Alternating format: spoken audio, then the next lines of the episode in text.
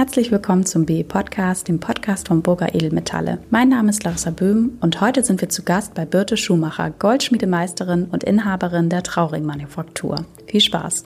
Ähm, ich freue mich, liebe Geschäftspartner, dass ich einen neuen Podcast heute machen darf. In der Nähe von Unna befinde ich mich. Vor mir sitzt Frau Schumacher von der Trauring Manufaktur. Und äh, als ich hier von der Autobahn abgefahren bin, fahre ich tatsächlich in irgendeine landschaftlich wunderbare Gegend, fernab der Großstädte. Dortmund, Wuppertal, alles liegt hinter einem und auf einmal wird es ganz ruhig und dann biegt man nach links ab auf einen Hof und kommt wirklich in eine ganz beschauliche Welt, wo wirklich, die, als ob die Uhren stehen geblieben sind. Frau Schumacher, das Besondere war eigentlich, äh, dass Sie, als ich hier reinkam, mir erstmal fragten, ob wir uns duzen können. Und dann erzählten Sie mir noch, dass Sie beim Arbeitsamt gewesen sind, ganz zu Anfang Ihrer Karriere und man hatte eigentlich was ganz anderes vor. Mögen Sie mir noch mal die Arbeitsamtgeschichte erzählen und wie kommt man dann hier in diese wunderbare Gegend? Ja, gerne. Also ich habe mir überlegt, was will ich werden? So als Teenager überlegt man sich ja, ne, wo soll die Reise mal hingehen? Was will ich beruflich machen? Und ähm, mein Vater hatte die Idee, werd doch Goldschmied. Ich hatte überhaupt keine Ahnung, was ein Goldschmied macht, was, was der tut. Wie kam dein Vater da drauf? Äh, der, also ich war immer schon künstlerisch und handwerklich gut drauf. Das war das, also ich hatte immer so Kunst 1, äh, Mathe, Französisch, Englisch 5 auf dem Zeugnis. Oh, ja. So ungefähr. Und ähm, klares Talent erkannt. Ja, sehr klar. Also es war halt die Idee, Idee war halt, was gibt es für einen Beruf, der ähm, handwerkliches Geschick und Kreativität irgendwie verbindet? Und da mein Vater meiner Mutter immer sehr viel echten, hochwertigen Schmuck aus einer Goldschmiede hier in der Gegend geschenkt hat, hatte der so einen Bezug dazu und kam dann mit dieser Idee und ich habe gedacht, okay, super, gucke ich mir an. War dann ähm, zu einem Praktikum in Coesfeld damals das war ganz witzig. Da habe ich auch noch eine lustige Geschichte zu. Auf jeden ja, Fall ähm, war ich zu diesem Praktikum. Das waren zwei Wochenenden und danach war ich völlig begeistert. Ich hatte Feuer gefangen ähm, und habe gesagt, ich werde Goldschmied, definitiv. Wie alt warst du da? 16. Oh ja. Ja, und dann habe ich halt geschaut, wie, wie kriege ich einen Ausbildungsplatz. So, und das war dann die Arbeitsamtgeschichte. Ich bin dann dahin, weil damals war es so, ich weiß nicht, ob das immer noch so ist, ähm, die Adressen waren anonymisiert. Also man konnte nicht einfach nur also man konnte auf die Arbeitsamt-Webseite zwar gehen, aber dann stand da Betrieb XYZ, okay. sucht einen Goldschmiede-Azubi. Und um aber die Klar-Adresse rauszubekommen, musste man einmal zum Arbeitsamt gehen. Die wollten wahrscheinlich checken, ob man irgendwie eine Raupe ist oder nicht. Ich weiß nicht, was die wollten. Okay, okay. Auf jeden Fall ähm, musste ich dahin und da war ein älterer Herr beim Arbeitsamt und der wollte mir dann erklären, dass ein Goldschmied der allerschlechteste und allerletzte Beruf ist, den man ergreifen sollte und dass es deutlich geschickter von mir wäre, wenn ich Rechtsanwalts- und Notarfachangestellt nee. werde. Ja, also nichts gegen diese Berufsgruppe. Ne? Wer da Bock drauf hat, soll das tun. Ich bin dann irgendwann aufgestanden und habe gesagt, guter Mann, entweder Sie helfen mir und geben mir diese Adressen oder nicht. Aber ich werde definitiv Goldschmied, ich werde Meister und ich mache mich selbstständig mit oder ohne Ihre Hilfe. Das waren damals schon die Sätze. Ja. Klares Bild, wo ja, es hingehen soll. Ganz klar. Wow. Ja. Wahnsinn. Mhm. Also dann raus und dann an die Goldschmiede und, und, gegangen und sich beworben. Dann raus und mich beworben, genau. Und zwar war das so, dass ich bei dem Goldschmied in Coesfeld damals, wo ich die, ähm, dieses Praktikum gemacht habe, äh, der hatte dann gesagt, er würde mich wohl ausbilden. Dann habe ich das so ein bisschen schleifen lassen. Ich meine, mit 16, ja, ich war sehr klar an der einen Stelle, aber ich war halt auch noch ein Teenie. Ne? Deswegen habe ich mich da erstmal drauf verlassen. Und äh, dann ist leider bei dem das so ein bisschen, ich will nicht sagen schief gelaufen, aber seine eigene Tochter, die hat keinen Ausbildungsplatz bekommen. Zumindest war das die Info, die ich damals erhalten habe. Und dann hat er die ausgebildet und somit hatte ich keinen Ausbildungsplatz ah, mehr. Nee. Okay. Ja. Musste mir dann irgendwie was Alternatives suchen. Ja. Habe dann auch erstmal noch Fachabi gemacht, äh, Fachrichtung Gestaltung. Also ich bin immer in dieser Richtung geblieben. Und das Witzige ist, diese Tochter habe ich in der Meisterschule wieder getroffen. Wir haben gemeinsam den Meister gemacht. Ah nee, ah, nee. Ja. da haben sich die Wege wieder zusammengeführt. Ja, so klein ist die Welt manchmal. Absolut. Hm? Aber das ging ja also nicht zu diesem Goldschmied, sondern ein anderer wurde nach dem Fachabitur aufgesucht. Genau, richtig. Ich habe meine Ausbildung gemacht in Altena ähm, beim Juwelier Betzler. Okay. Und äh, das war großartig. Also das war absolut großartig. Es ist ein recht kleiner, familiärer Betrieb. Äh, die Werkstatt ist äh, eine Etage höher. Wir hatten so einen Balkon, wir hatten immer tollen Ausblick, also mitten ins Sauerland. Das war ganz, ganz großartig. Mein Meister war super drauf. Also wir haben uns mega gut verstanden. Es war einfach schön. Es war familiär. Wir haben jeden Freitag hat die Chefin gekocht und wir haben gemeinsam dann äh, Mittag gegessen. Es war eine absolut tolle Zeit. Das heißt auch das erste Mal richtig geführt, dass die Berufswahl damals mit 16 die richtige war, richtig gespürt ja.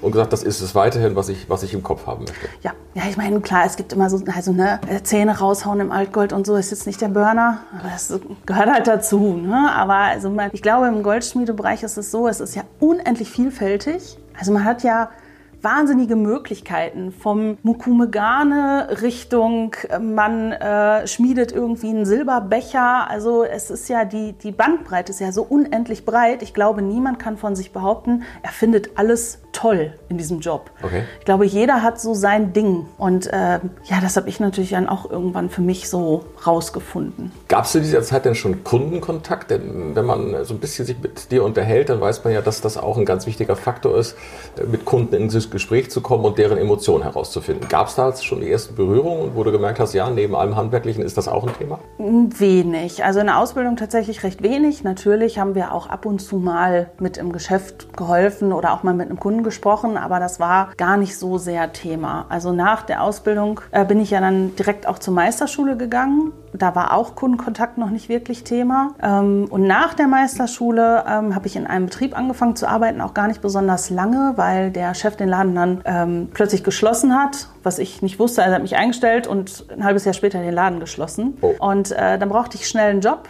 habe mich bei der AIDA beworben und bin erstmal ein halbes Jahr so ein bisschen übers Meer geschippert. Und da hatte ich dann die volle Breitseite Kundenkontakt. Oh, stopp, stopp, stopp. Also wir waren erstmal auf einer Goldspieleschule in Ja, Münster. Und wie war die Zeit? Ja, es war schön dann, dass es, dass ich fertig war. Also die, die Schule kann eigentlich nichts dafür. Es war okay, wir haben viel gelernt, wir hatten eine tolle Truppe. Also ich habe mit einigen auch heute noch Kontakt. Ähm, aber bin nie besonders gern zur Schule gegangen. Ich bin während der Ausbildung, also hat man natürlich die Berufsschule. Ich habe gleichzeitig noch drei Jahre Fachkauffrau im Handwerk gemacht. Oh ja. Jeden Samstag zur Schule. Ähm, ich musste sehr weit fahren, um dahin zu kommen. Also ich war sehr, sehr viel in irgendwelchen Schulen, um mir möglichst viel Wissen in möglichst kurzer Zeit draufzuschaufeln. Und ich war einfach froh, fertig zu sein, einfach mal so einen Haken an etwas zu machen. Also dieser Plan, ich werde Goldschmied, ich mache meinen Meister, dass diesen, diesen Plan dann auch mal zu beenden oder einfach abzuhaken und zu sagen, so, das habe ich jetzt erreicht, was kommt als nächstes? Dann war aber irgendwann das Thema aufgetaucht, äh, da wo ich gearbeitet habe, das Geschäft macht zu, was nun zu AIDA? Ist das jetzt ein bewusster Bruch gewesen oder motiviert gewesen zu sagen, sorry, ich muss Geld verdienen und muss was tun? Wie muss man sich das vorstellen? Das muss man sich so vorstellen, ich bin damals in Lindlar gelandet. Wer das nicht kennt, das liegt zwischen äh, Da Köln es und Olpe. geben, die, die das nicht kennen. Ja, Ich denke auch, ich kannte das auch nicht. Also zwischen Köln und Olpe äh, bei Engelskirchen im allertiefsten Oberbergischen äh, liegt Lindlar. Es war nicht mein Ding. Also die, ähm, ich habe mich einfach nicht so wohl gefühlt dort und äh, deswegen war das jetzt auch nicht hochdramatisch für mich, dass der Herr da seinen Laden äh, geschlossen hat. Brauchte einfach, ich wollte dort wieder weg. Es war aber so um Juli, August rum die Zeit und dann war mir klar, okay, ich werde jetzt so fix keinen Job finden Okay. äh, hier in der Gegend, also wieder hier in der Heimatgegend ähm, und vor allen Dingen das Weihnachtsgeschäft stand ja an. Also ich hatte die Idee, okay, vielleicht mache ich mich selbstständig, aber das hätte ich nie geschafft vor November, Dezember, also in dieser kurzen Zeit. Und dann habe ich mir überlegt, okay, ich suche mir jetzt einfach irgendeinen Job, der so in die Richtung geht und habe, das war so ein bisschen aus einer Laune heraus. Ich habe sonntags morgens irgendwie auf der Couch gesessen, habe so ein bisschen Stellenanzeigen geguckt, ja und dann stand da eine Stellenanzeige Juwelier auf der AIDA gesucht. Ah, so ein Juwelier hatte die Einladung Ja, ja, ausgesprochen. ja, nicht ein Juwelier. Also AIDA selber stellt halt Menschen für diesen Schmuckbereich ein. Okay. Und die nennen das ja Juwelier, die sagen ja nicht, ich Okay. wir hätten gerne einen Goldschmied. Ach gut, das ist also von der AIDA selbst tatsächlich so, dass die diesen Shop betreiben Genau. und dann Mitarbeiter suchen. genau, so war das. Ja. Und dann habe ich gedacht, die stellen dich eh nicht ein, das wird eh nix. Und Nee. habe einfach so eine, eine Online-Bewerbung auch rausgeschickt, obwohl ich Online-Bewerbungen total blöd finde, weil ich mag, wenn, auch wenn ich eine Werbung, Bewerbung verschicke oder auch bekomme, ich finde das toll zu gucken, wie fühlt sich das Papier an, was hat derjenige sich dabei be- gedacht, Ja. wie sieht die Mappe aus, welche Farben hat er gewählt, welches Foto hat er gewählt. Also diese Sachen, die gab es ja alle bei einer Online-Bewerbung gar nicht. Deswegen habe ich gedacht, ach komm, machst du das mal, das wird eh nix, guckst du mal weiter. Zwei Tage später meldete sich jemand aus Rostock mit der Frage, ob ich am nächsten Tag zum Bewerbungsgespräch vorbeikommen Na. könnte. Und gemacht. Jein, damals war ich noch nicht so flexibel. Ich meine, ich war, wie gesagt, in der Nähe von Köln und musste dann nach Rostock von einem auf den anderen Tag. Dam- Damals war ich noch nicht so drauf. Heute würde ich sagen, ja klar, ich fahre gleich los, ich buche mir ein Hotel, gut ist. Und was gemacht? Äh, die Woche drauf. Okay. Ne, ich habe das dann schön geplant, bin dann nach Rostock gefahren. Ja, und dann hatte ich den Job. Und dann äh, musste ich zum Basic Safety Training. Das ist ein Training für alle Menschen, die auf einem Kreuzfahrtschiff arbeiten. Die müssen so ein Training durchlaufen. Also sowas wie einmal durchs Hafenbecken schwimmen, äh, in so einem Fallboot. Gewisse Signale mussten wir lernen. Also so ein paar Grundlagen einfach. Das, diese Schulung fand auch in Rostock statt. Ja, eine Woche später äh, saß ich im Flieger auf dem Weg nach Mallorca. Und dann äh, reingekommen und die Aufgabe bekommen, dort die, ja, dieses Geschäft zu führen, zu verkaufen etc. Was macht man da für Erfahrungen und Erlebnisse? Also das war dann der Moment, wo ich Kundenkontakt hatte. Und zwar nicht so ein bisschen, sondern die volle Breitseite. Das war richtig heftig. Also es gibt dort unglaublich nette Kunden. Es gibt aber auch die, die kaufen sich irgendwie ein Ticket, fahren AIDA und denken, äh, ihnen gehört das Schiff. Also ich will da jetzt gar nicht zu ausfallend werden, aber da war alles dabei. Die positiven Seiten also, dieser Erfahrung. Ach, es waren Leute dabei, die ähm, haben mir später noch Post geschickt tatsächlich, weil die das so nett fanden. Ja, es waren Leute dabei, die haben mich auf ein Getränk eingeladen, weil ich denen irgendwie eine teure Uhr verkauft habe und die das so angenehm fanden. Also viele schöne Sachen, aber insbesondere, ich hatte halt gar nichts mehr mit dem Goldschmiedehandwerk zu tun. Also äh, ein Urband kürzen war so das höchste der Gefühle. Ähm, aber was machte das mit dir in diesem Moment, wo du gesagt hast, eigentlich äh, war ich handwerklich wahnsinnig gut unterwegs, jetzt bin ich auf der Seite, dass ich äh, Schmuck, der fertig ist, vorlegen muss. Was passierte mit dir? Ach, das war für mich nicht so schlimm. Ich bin ja mit dem Mindset dahin gegangen zu sagen, so und jetzt lerne ich verkaufen. Das also, ist, achso, tatsächlich, das war die Intention? Das war die Idee dahinter, die Idee dahinter. genau. Weil ich habe mir gedacht, also in meiner Ausbildung hatte ich halt nicht viel Kundenkontakt, äh, danach auch nicht besonders viel und ich habe mir überlegt, wenn ich mich selbstständig machen will, dann werde ich ja viel Kundenkontakt haben weil das, was ich anfertige, muss ich ja mit meinem Kunden auch besprechen und dann verkaufen. Und deswegen war es einfach sinnvoll für mich zu sagen, okay, wir äh, ich, ich gehe irgendwo hin, wo ich verkaufen lernen kann. Und das mit AIDA, wie gesagt, ergab sich so. Und deswegen war das für mich okay, wow. einfach auch mal ein halbes Jahr nicht am Werkbrett zu sitzen. Das war in Ordnung. Und war es denn ein halbes Jahr? Und wie kommt man wieder runter von der AIDA? Mit dem Flugzeug. Nein, das ist natürlich klar, aber wie kommt, man, wie kommt man wieder auf die Idee zu sagen, muss ich mich bewerben nach draußen? Wie ging es dann weiter? Wie kam diese Idee zustande, jetzt reicht's, jetzt betrete ich das eben erwähnte Flugzeug von dir, mhm. um, um, um wieder ja, Boden unter den Füßen zu kriegen, aber auch in eine Goldspiele reinzukommen? Was war der nächste Schritt? Das ist einfach, AIDA macht Zeitverträge. Das heißt, es war von vornherein klar, dieser Vertrag wird ein halbes Jahr dauern. Okay. Ähm, hätte ich vorher keinen Bock mehr gehabt, was der Fall war. Also nach zwei Wochen war ich an dem Punkt angekommen, dass ich gesagt habe, ich fahre nach Hause. Ich ertrage das hier nicht. Ah, nee. Was war gewesen? Einfach zu viel Rummel oder was? Mm, man hat null Privatsphäre. Es sind unglaublich viele Menschen um einen rum, aber man ist sehr einsam. Also ähm, das war schwierig und äh, die Arbeit, also es beschränkte sich halt nicht auf diesen, diese Zeit in diesem Shop, sondern man musste ohne Ende andere Aufgaben erledigen. Ähm, jetzt bin ich, ich scheue die Arbeit nicht, aber es war einfach viel zu viel. Also wir hatten Arbeitstage von, ich sag mal, 14 Stunden war keine Seltenheit. Die habe ich jetzt auch, aber jetzt ist es für mich, also es ist irgendwie was anderes. Es war damals, es war einfach zu krass. Ich habe zwei Wochen schon diese Erkenntnis gehabt, oh Mist. Es war wirklich schlimm, ja. Auch die, die Wohnsituation, also wir waren äh, zu zweit auf sieben Quadratmeter in einer Innenkabine und diese sieben Quadratmeter beinhalten auch das, was die Bad nennen. Okay. Ich fand es nicht so dolle. Ich, äh, ich saß irgendeinen Abend in der Crewbar und habe irgendwie meinen dritten Wodka Cranberry in mich reingeschüttet und habe geheult und habe gedacht, ich will nach Hause. Und dann hat der Barmann zu mir gesagt, weißt du, Birte, aufgeben ist scheiße. Und dann habe ich gedacht, recht hat er. Und das an diesem Abend, dieser Spruch von dem Barmann hat dazu geführt, dass ich die sechs Monate durchgezogen habe. Alle Achtung. Ja wie dann runtergekommen? Beworben von der AIDA oder einfach nee. an Bord?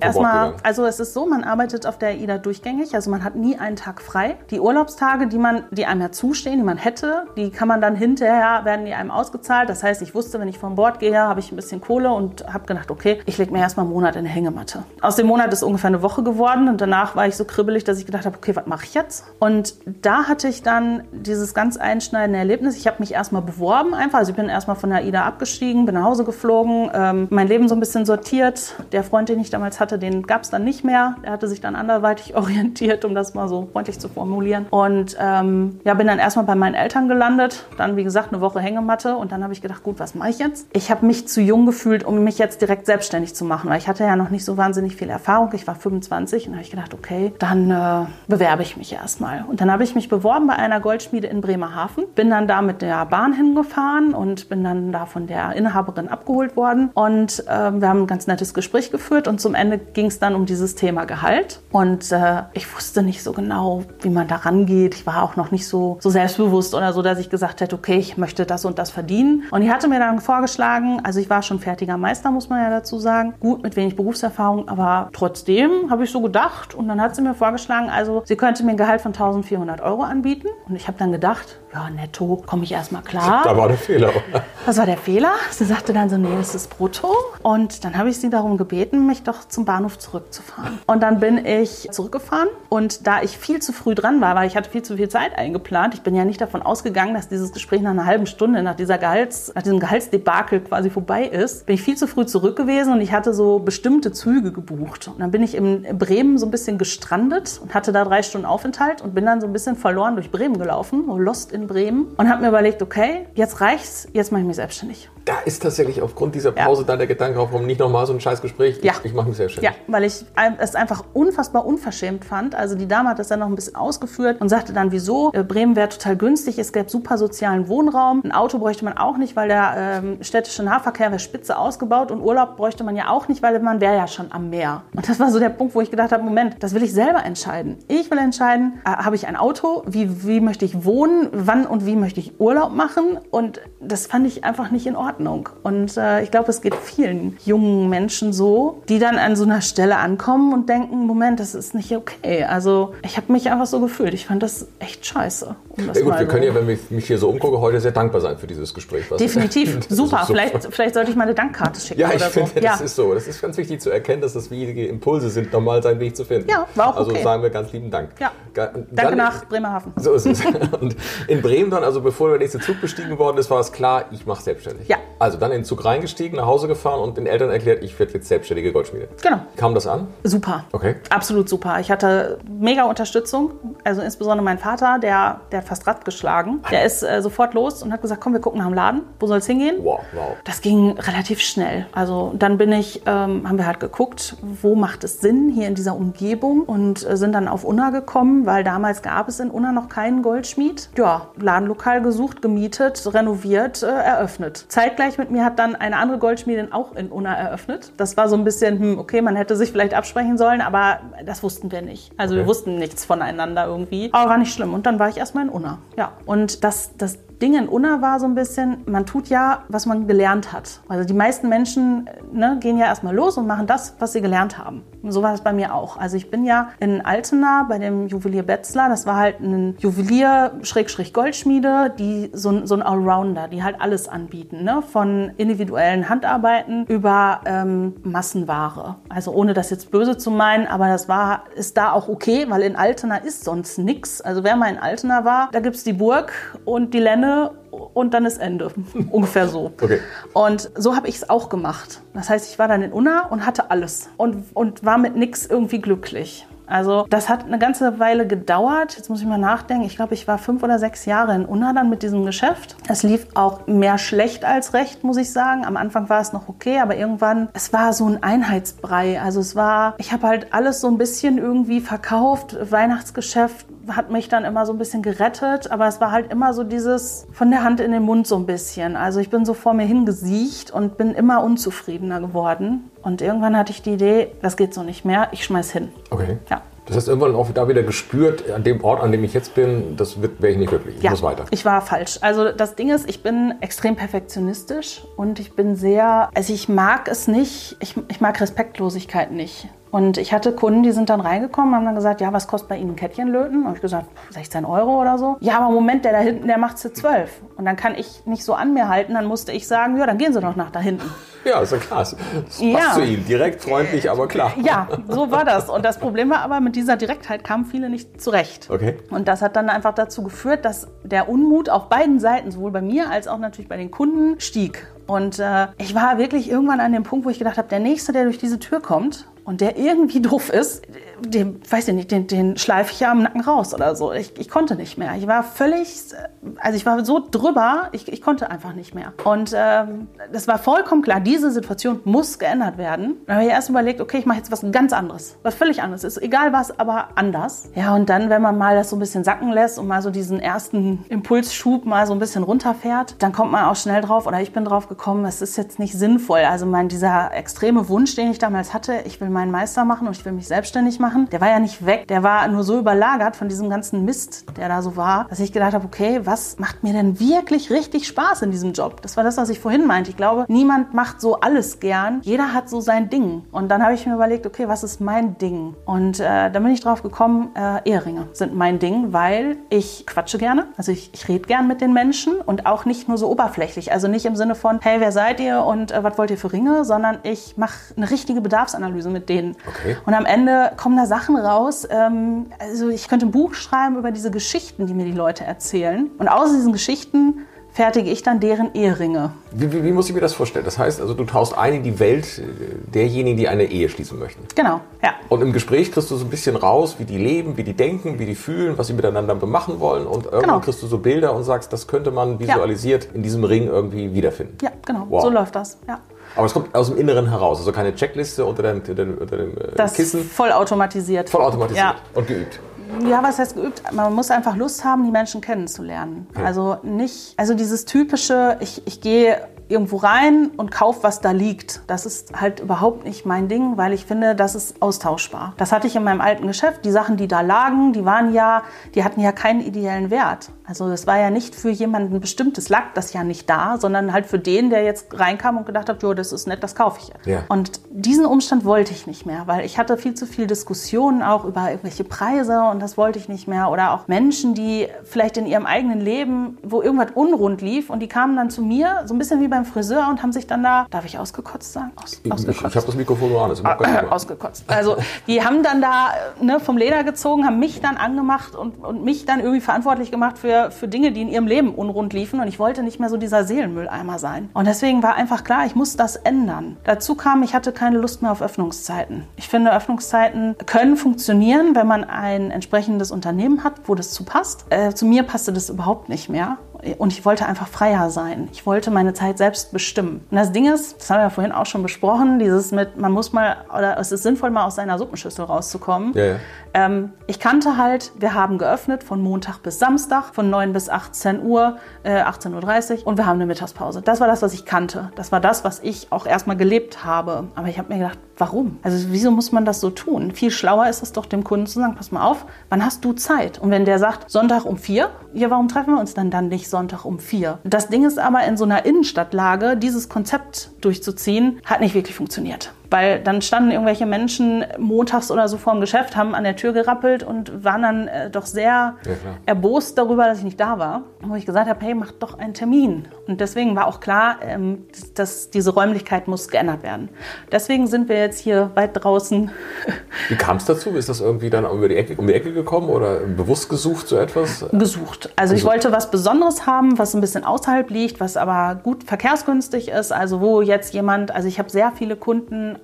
von sehr weit weg. Und ich wollte einfach gerne, dass die jetzt nicht noch 40 äh, Minuten irgendwie Landstraße fahren müssen, sondern dass es schon einigermaßen autobahnnah gelegen ist. Hab einfach, das war wieder so ein Tag, wo wirklich alles zu viel war. Und dann habe ich einfach Internet angeschmissen, Immobilien gesucht. Dann wurde dieser Laden, wo wir jetzt gerade drin sitzen, mir angezeigt. Äh, ich habe mich gemeldet sofort und habe gesagt, da, das ist es, da muss ich hin. Ähm, es gab neben mir hier noch 25 andere Bewerber auf diesen Laden. Ja, ich habe mich da ein bisschen schick angezogen, ne, Blüschen an und so, Tattoo verdeckt, Haare gekämmt und äh, habe dann geguckt, dass ich einen guten Eindruck beim Vermieter mache. Dann noch ein bisschen mit dem Meisterbrief gewedelt. Macht natürlich Eindruck auch auf so einen älteren Herrn, der jetzt nicht vom Fach ist. Ne? Wenn man einfach sagt, so, ich bin Handwerksmeister, fand der gut. Und damit habe ich den Laden gekriegt. Und äh, das war ein ganz großes Glück. Ja, magst du ein bisschen beschreiben, diejenigen, die das nicht sehen können? Wir sind ja hier eigentlich auf einem alten Bauernhof raufgekommen. Genau. Hof im wahrsten Sinne des Wortes, wo aber auch andere ich habe gerade gesehen, auch ein, jemand, der ein Restaurant geöffnet hat, sich so, ein, ja, so eine besondere Atmosphäre geschaffen haben. War das schon alles da damals, sodass du da ein Teil letztendlich davon wurdest? Du sagtest, ja, ja hier fühle ich mich wohl, hier, hier sehe ich kreative Leute um mich herum. Was, was sagte dein Bauch in diesem Moment, wo du um die Ecke kamst? Also das ist ein alter Gutshof hier. Wir sitzen gerade im alten Ziegenstall. Das hat mein Bauch gesagt. Ich war einfach, ich bin halt hier reingekommen. Also hier war, vor mir war hier eine Dame drin, die so kleine Schränkchen verkauft hat und die waren bis unter die Decke gestapelt. Also wer es nicht sehen kann, vielleicht beschreiben wir das mal eben. Also man kommt rein und wir haben hier fast fünf Meter Deckenhöhe, eine alte ähm, Steinwand, so eine Bruchsteinwand, Ziegelwand, wie auch immer. Ähm, alte Balken, die hier einmal durch den Laden gehen. Ähm, ja, und also es ist sehr offen, oder? Also komm, absolut, so absolut. Also die 5 Meter Deckenhöhe letztendlich kommt zur Geltung. Die, die, die Balken sind ja auf 2,10 Meter, 2,20 Meter, aber dennoch durchlässig. Ja. Eine Seite ist weiß, auch ganz klar und hell, und die andere ist wirklich ursprünglich. Also man fühlt sich richtig wohl, wenn man hier reinkommt. Quadratmeter sind ähm, 70, 70 Quadratmeter, ja. etwas flurartig, aber ein absolutes Wohlempfinden, wenn man hier reinkommt. Außerdem begrüßten mich gleich noch drei sehr, sehr interessante, sehr schnuckelige, hätte ich jetzt fast gesagt, obwohl es richtige Hunde sind. Äh, ja. Das sind, was für eine, was für eine Herdenbewachungshunde? Ja, Herdenschutzhunde, Herdenschutzhunde. ja, richtig, genau. Die drei, äh, ja, haben sich irgendwie so in unser Leben reingeschlichen, weiß ich gar nicht. Wir hatten die Idee, wir möchten einen Hund und dann hatten wir erst die Nala, die haben wir aus dem Tierschutz. Also wir sind ganz große Tierschutzfans, Freunde, weil wir einfach der Meinung sind, es gibt ganz viele Tiere, die ein Zuhause suchen. Also warum zum Züchter gehen? Gehen. Wenn jemand da anderer Meinung ist, dann natürlich in Ordnung. Für uns war das einfach klar, wir nehmen ein, wir nehmen so eine B-Ware, haben wir immer gesagt. Ja, dann haben wir uns einfach umgeguckt und dann ist es Nala geworden. Die war schon drei damals. Ähm, wir, keine Ahnung von Hunden, waren auch extrem überfordert tatsächlich, weil ähm, es wurde uns gesagt, das ist ein Labrador-Mischling. Dann stellte sich halt heraus, es ist ein Herdenschutzhund-Mischling. Wer sich ein bisschen beim Hund auskennt, weiß, das ist so ein bisschen wie Feuer und Wasser. Also, also ich stehe total auf Autovergleiche, wenn man das mal so vergleichen möchte, dann kann man sagen, also so ein Labrador ist vielleicht so ein solider Golf und bekommen haben wir einen störrischen, dicken Lamborghini oder sowas. Also nicht sehr nah. Äh, nein, es ist äh, völlig weit auseinander und damit mussten wir uns erstmal irgendwie auseinandersetzen. Nachdem wir das gemacht hatten und eigentlich ziemlich happy waren mit dieser Rasse, also mit dieser, dieser Einstellung, das sind halt sehr, sehr freie Tiere. Also die sind sehr, die, die haben nicht dieses ähm, Gefallen wollen Ding wie so ein Labby, der setzt sich hervor ein und lächelt einen an und sagt, gib mir ein Leckerchen und ich bin toll und, und du bist der Tollste. Und also die, die, die drehen ja so richtig auf, ne? Die wollen ja im Herrchen dienen quasi. Äh, diese Hunde nicht. Die, äh, das ist eher wie so eine WG. So nach dem Motto, ich wohne bei dir, du gibst mir Essen, das ist toll, aber ich kann auch allein. Also mehr so. Ja. Aber das war so charmant, dass es nicht nur ein, bei einem blieb. Genau, das war so charmant. Da haben wir gedacht, okay, nehmen wir noch einen zweiten. Dann haben die beiden sich auch, weil ein Mensch kann ja einem Hund nie das geben, was ein anderer Hund ihm geben kann. Ähm, und die zwei Mädels, die wir dann hatten, das war auch cool,